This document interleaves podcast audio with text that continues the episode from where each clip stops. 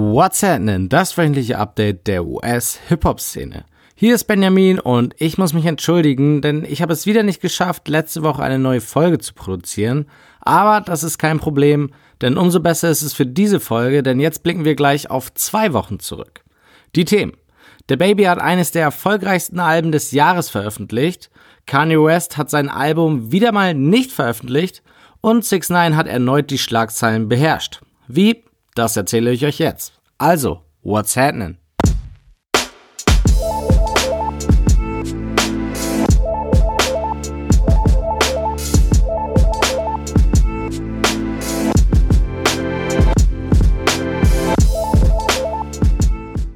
Den Verlauf des Gerichtsverfahrens um die Nine Tray Bloods und 6 9 habe ich ja in der letzten Woche bereits versucht nachzuzeichnen.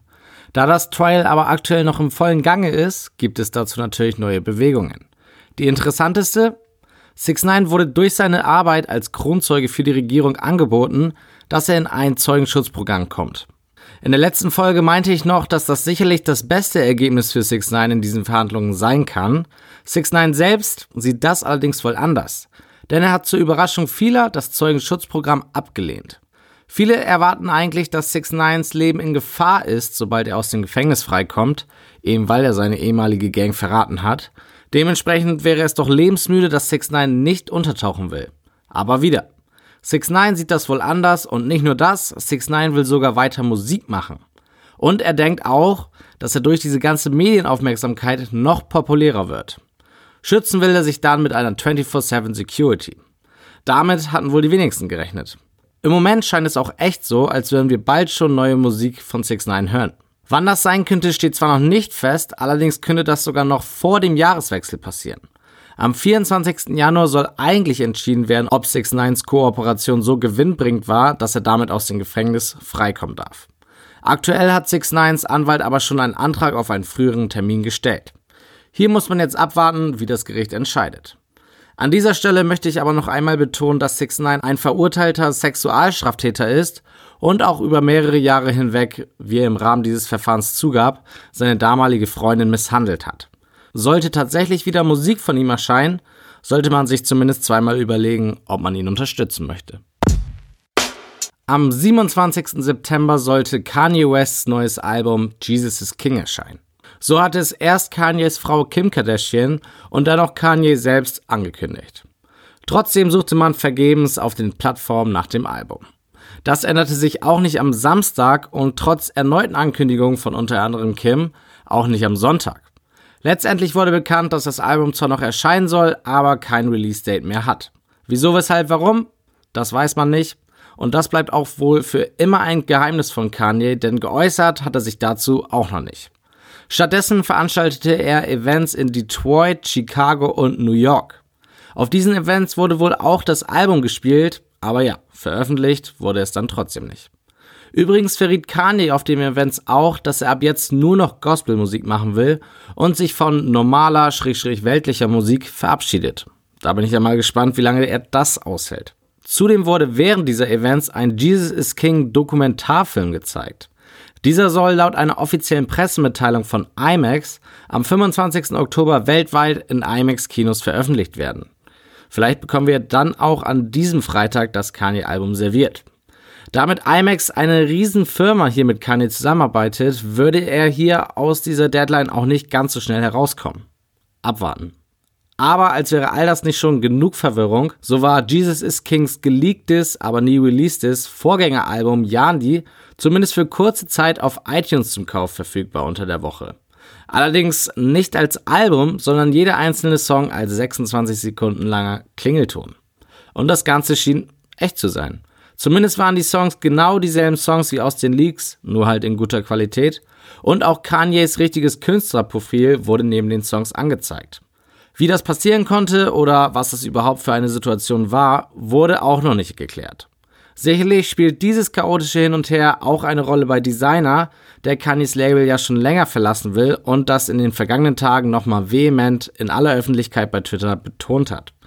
Ach, und zu Donald Trump hat sich Kanye auch mal wieder geäußert. Eigentlich wollte er sich ja nicht mehr zur Politik äußern, aber ja, auf seinem letzten Sunday Service erklärte er noch einmal, dass er Trump supportet. Kanye Können wir nicht einfach die neue Musik bekommen und gut ist? Neue Musik gab es in den letzten zwei Wochen auch ohne Kanye-Album reichlich. Fangen wir an mit dem 27. September. Hier hat mit The Baby wohl einer der aktuell gehyptesten Rapper sein bereits zweites Album in 2019 veröffentlicht. Kirk heißt es und so ganz wurde es dem Hype nicht gerecht. Statt einem Klassiker ist es eher ein solides Projekt geworden. The Baby's Song hören sich einfach zu ähnlich an und wenn er mal was anderes versucht, ist es auch nicht wirklich gut. So die Meinung von vielen Kritikern, aber die teile ich auch. The Baby selbst dürfte das jedoch wenig interessieren, denn das Projekt landete auf Platz 1 der Charts und gilt zu den bisher erfolgreichsten Alben des Jahres. Allerdings gab es nicht nur positive Nachrichten zu The Baby zu vermelden. Nachdem seine Security schon mehrere Male wegen übertriebener Härte gegenüber Fans aufgefallen ist, erreichte das nun seinen Höhepunkt, als einer aus The Babys Security eine Frau bei einem Konzert bewusstlos schlug. Anscheinend, weil sie versucht hatte, auf The Baby einzuschlagen. Nichtsdestotrotz sollte jeden so langsam klar sein, dass vor allem mit The Babys Team nicht zu spaßen ist. Auch Kevin Gates veröffentlichte am 27.09. ein Album, I'm Him markiert sein zweites Studioalbum nach Isla. Und da Isla 2016 das zweiterfolgreichste Hip-Hop-Album des Jahres war, nach Drakes Views, war hier der Hype natürlich groß und Gates hat auch ziemlich gut abgeliefert. Hört hier gerne mal rein. Einen ähnlichen Hype hat auch das Debütalbum von Young M.A. Drei Jahre nach ihrem Überhit U kommt das Projekt vielleicht aber ein wenig zu spät.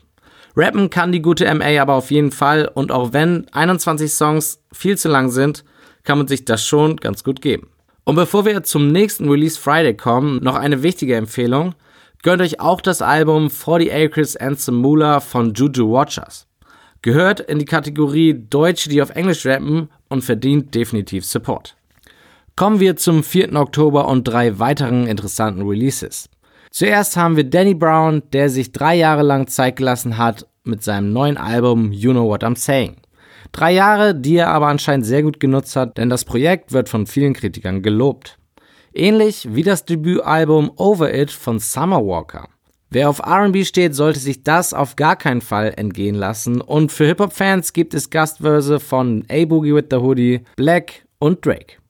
Und den Abschluss am 4. Oktober machte Scarlett mit seinem Projekt Immortalization. Wer Scarlett kennt, der weiß, was ihn hier erwartet. Wer ihn noch nicht kennt, sollte einfach mal reinhören ist auf jeden Fall was anderes. Am 11. Oktober könnt ihr euch wiederum auf neue Projekte von folgenden Künstlern freuen. Wally wird mit Wow, That's Crazy sein sechstes Studioalbum veröffentlichen. Nach mehreren Verschiebungen feiert Lil Kim mit 9 oder auf Englisch 9 nach 14 Jahren ihr Album-Comeback. 88 Rising, das Kollektiv, zu dem auch Rich Brian gehört, präsentiert den zweiten Teil zu ihrem echt guten Compilation-Album Head in the Clouds. Einer der aktuell heißesten Rapper aus Brooklyn, Casanova, wird uns sein zweites Album Behind These Scars liefern. Und darauf bin ich sehr gespannt. Und zum Schluss haben wir Newcomer Lil TJ. Auch der wird ein Album am 11.10. droppen. Noch sind wir nicht durch mit neuer Musik. Erst kommt noch die Ankündigung und auch da wurde nicht gegeizt. Gucci Mane wird am 17. Oktober sein nächstes Projekt Woptober 2 veröffentlichen. Übrigens ist Gucci letzte Woche auch das erste Mal als Gesicht einer Kampagne der Modemarke Gucci vorgestellt worden. Das wurde aber auch Zeit. Aber weiter mit den Ankündigungen. Dave Easts Debütalbum Survival wird am 8. November erscheinen. Ebenfalls im November bekommen wir auch das neue Album von French Montana. Ein genaues Erscheinungsdatum gibt es hier zwar noch nicht, aber einen Titel, und zwar wird es Montana heißen. An dieser Stelle möchte ich auch nochmal erwähnen, dass French zum Repräsentant der I Stand With Immigrants Kampagne ernannt wurde. Hier werden empowernde Immigranten-Stories gehighlightet, um andere Einwanderer zu motivieren. Hut ab dafür. 2019 gab es zwar schon im März ein Album von Juice WRLD, aber das hält ihn nicht davon ab, auch eins am 2.12. zu releasen, denn da hat er Geburtstag. Und zum Abschluss, 2004 droppte Cameron mit Purple Haze ein Klassiker. 15 Jahre später soll jetzt das Sequel folgen und am 16. Dezember erscheinen. Freunde des Hip-Hops, die schon etwas länger dabei sind, sollen sich diesen Termin also vormerken. Newsflash. Travis Scott hat sich angeblich von seiner Freundin Schrägstrich Frau Kylie Jenner getrennt.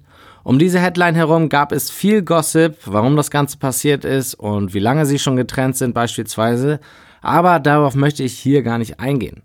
Sowohl Travis als auch Kylie haben Statements abgegeben, in denen sie sagen, dass vieles, was in den Medien steht, so nicht stimmt. Und dabei will ich es auch belassen. Wichtiger ist für uns Fans eh die Musik und da gibt es News zu einem neuen Travis-Album. Zwar ist die Veröffentlichung von Astroworld jetzt schon knapp 14 Monate her, aber Travis sieht keinen Grund zu hetzen, was sein nächstes Album angeht. Im Gegenteil, er will sich Zeit lassen. Aber enttäuscht müssen seine Fans nicht sein, denn Travis ist offen dafür, immer mal wieder einzelne Songs oder Packs, wie er es nennt, zu droppen. Wie jetzt auch am 4.10. mit dem Song Heist in the Room. Und die Fans danken es ihm, denn mit dem Song hat Travis gleich mal den Rekord für die meisten Spotify-Streams in der ersten Woche für einen Song, der nicht zu einem Album gehört, gebrochen. Glückwunsch. Cardi B ist vorerst durch mit Interviews und Social Media. Warum? Für Cardi versuchen viele Medien mit ihrem Namen Kontroversen zu erzeugen und scheuen sich dabei nicht, falsche Sachen darzustellen.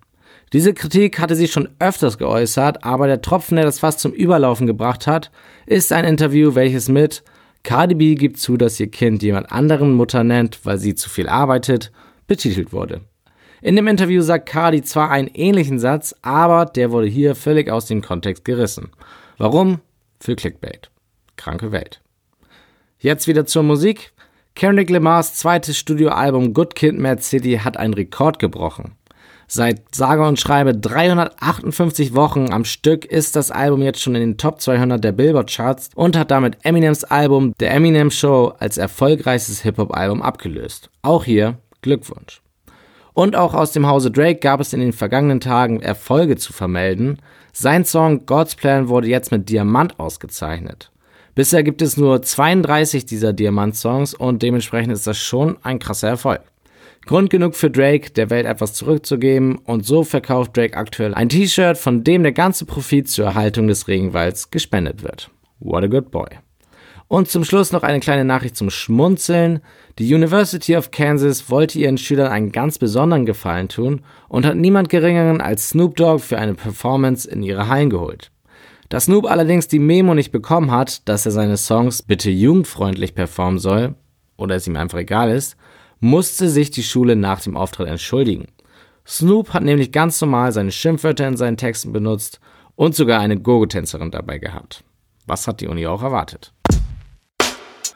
Bevor ich mich jetzt von euch verabschiede, habe ich diesmal noch zwei Empfehlungen für euch, wie ihr euch jetzt weiter mit Hip-Hop beschäftigen könnt. Zuerst gönnt euch den YouTube-Channel von Trap Law Ross. Hier findet ihr einen jungen Mann, der mit viel britischen, schwarzen, interessanten Humor Videos über die größten Gesprächsthemen im Hip-Hop macht. Sehr unterhaltsam, aber auch ziemlich lehrreich. Die zweite Empfehlung ist ein Podcast, von dem ich euch schon mal erzählt habe, und zwar geht Dissect in die nächste Staffel. Diesmal wird Kendrick Lamars Album Damn auf eine Art und Weise auseinandergenommen und interpretiert, in der ihr es sicherlich noch nie erlebt habt. Versprochen. Die Links zu den Empfehlungen findet ihr auch auf whatsapp.de im Beitrag zu dieser Ausgabe und damit entlasse ich euch für diese Woche. Folgt at whatsappnpc bei Instagram und bis zur nächsten Woche. Reingehauen.